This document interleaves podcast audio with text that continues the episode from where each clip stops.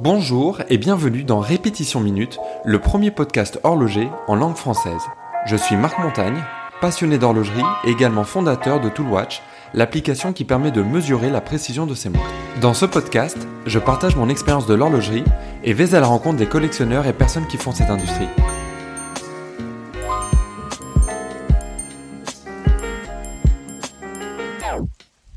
J'ai toujours été intéressé par la précision des montres. Le simple fait de savoir qu'un petit mécanisme, posé sur le poignet, puisse mesurer le temps qui passe et de façon aussi précise, continue de me fasciner. Quel est l'intérêt d'avoir les plus belles finitions de la planète si la montre n'est pas capable de donner correctement l'heure? Si je prends une répétition minute par exemple, si elle sonne l'heure d'il y a 10 minutes, l'intérêt va tout de suite être euh, limité.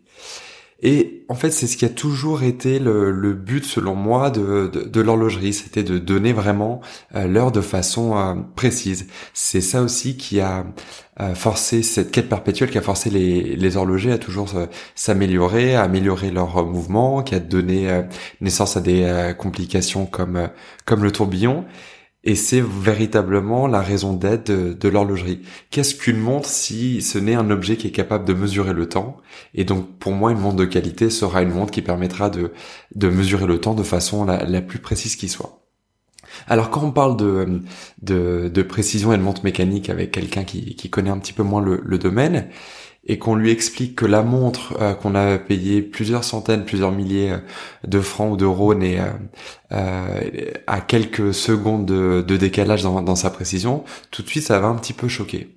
Mais quand on met ça en, en, perspective, finalement une seconde de décalage ou même 10 secondes de décalage sur les 86 400 secondes que compose une journée, finalement c'est rien du tout, ça revient à une précision de 99,999999 etc. Euh, et c'est tout simplement prodigieux quand on considère que une, une montre, contrairement aux voitures avec lesquelles on fait souvent euh, l'analogie, une montre va toujours euh, être en être en train d'opérer. Une montre ne, ne, ne s'arrête jamais euh, en principe, alors que la voiture, elle on va jamais conduire sa, voiture 24 heures sur 24, elle va pouvoir se reposer au garage, etc.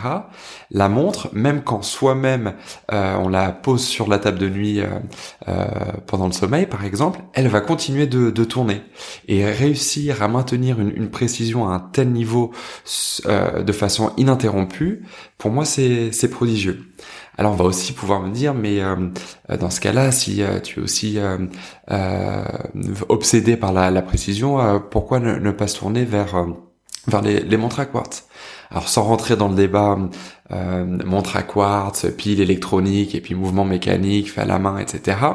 Même au sein des, des montres euh, à quartz, il y a plusieurs catégories de, de quartz et de précision. Il y a les, les super quartz ou les HAQ pour High Accuracy Quartz, euh, qui sont des montres qui sont euh, précises, euh, qui sont garanties entre moins 10 et plus 10 secondes à l'année. Alors ça reste là aussi encore plus impressionnant évidemment, mais on, on pas tout à fait encore non plus dans la précision parfaite si, si tant est qu'elle existe. Et là aussi, il y a, y a des grades. Et il y a des montres, montres mécaniques qui, qui ont des, des niveaux de, de précision particulièrement euh, impressionnant.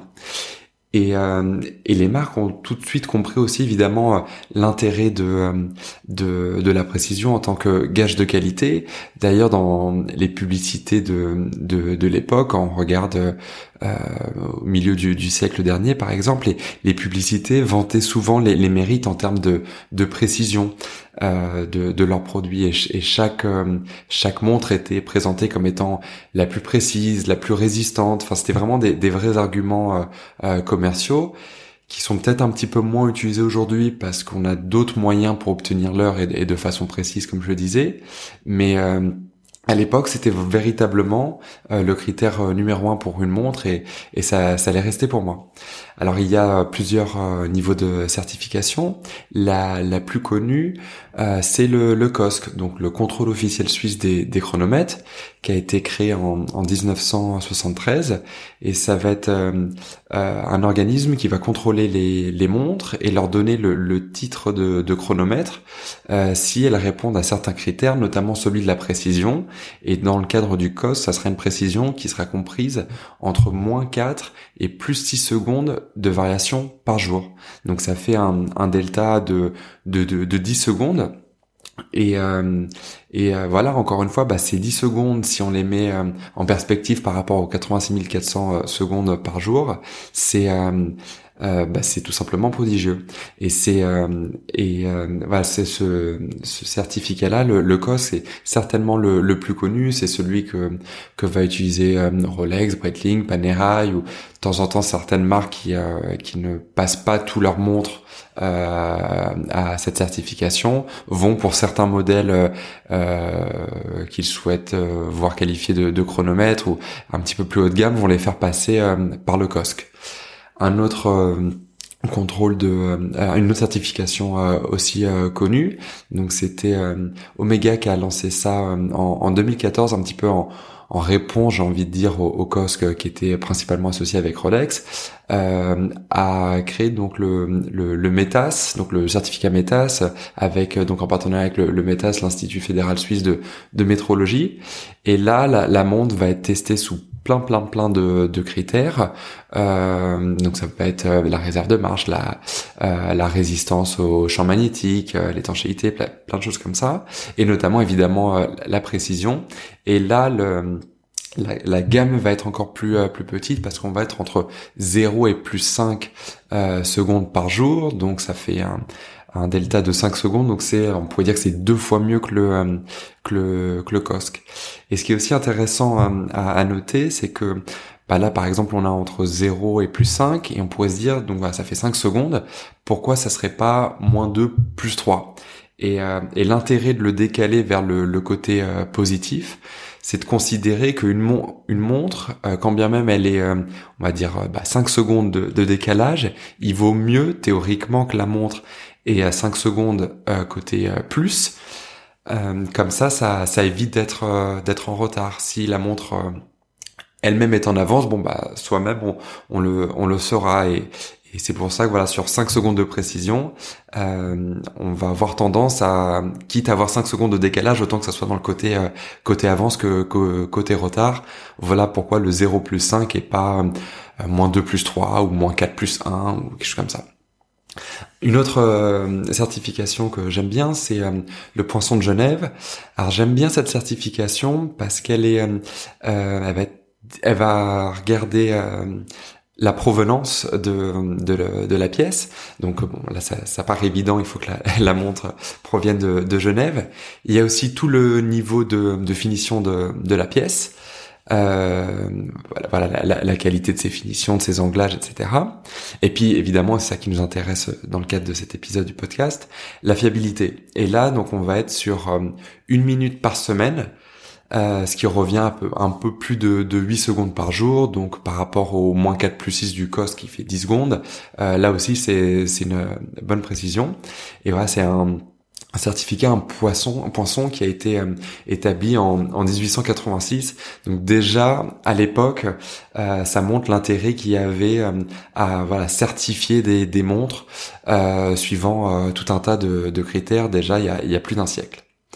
Et alors dans la dans la pratique dans, dans la vie de tous les jours personnellement je vais considérer que euh, alors pour une montre qui va être sous, sous garantie, je vais, je vais euh, souhaiter qu'elle soit évidemment dans dans les critères de, de, précision de la marque, que ça soit une marque qui a qui va utiliser une certification comme celle que j'ai citée précédemment, ou tout simplement euh, une marque qui va avoir ses, ses propres critères de de, euh, de précision. Là pour moi, bien évidemment. quand on achète euh, euh, une montre, on, a envie qu'elle soit selon les, spécifications. Donc je vais je vais le mesurer et, tant qu'on va être dans cette gamme là, euh, voilà, tout tout va bien aller pour moi.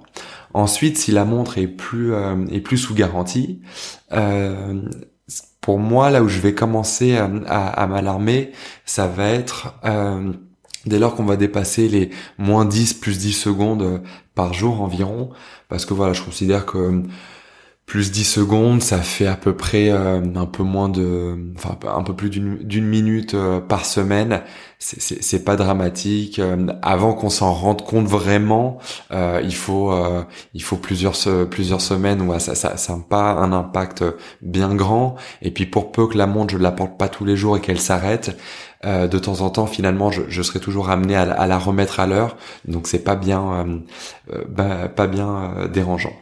En revanche, si euh, si euh, voilà, on, va dépasser de cette euh, zone de tolérance que je me suis fixée, là oui, je vais je vais envoyer la, la montre se faire régler, avoir un entretien, etc.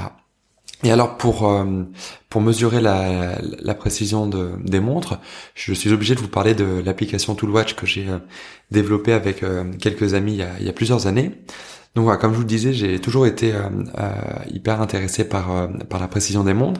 Et ce que je faisais à l'époque, c'était tout simplement, je me je me mettais face à, à une une horloge atomique, et puis je je venais comparer ma montre que j'avais préalablement synchronisée, je venais la, la, la comparer à l'horloge atomique. Et pour pouvoir faire une, une bonne comparaison, euh, j'y venais, je venais voir euh, l'horloge atomique à, à, heure, fixe. Par exemple, j'allais, euh, je veux dire, tous les jours à 20 heures, et comme ça, je peux voir si le lendemain il y a un décalage de 3 secondes. Et ben, je sais qu'on est à pile 3 secondes par jour.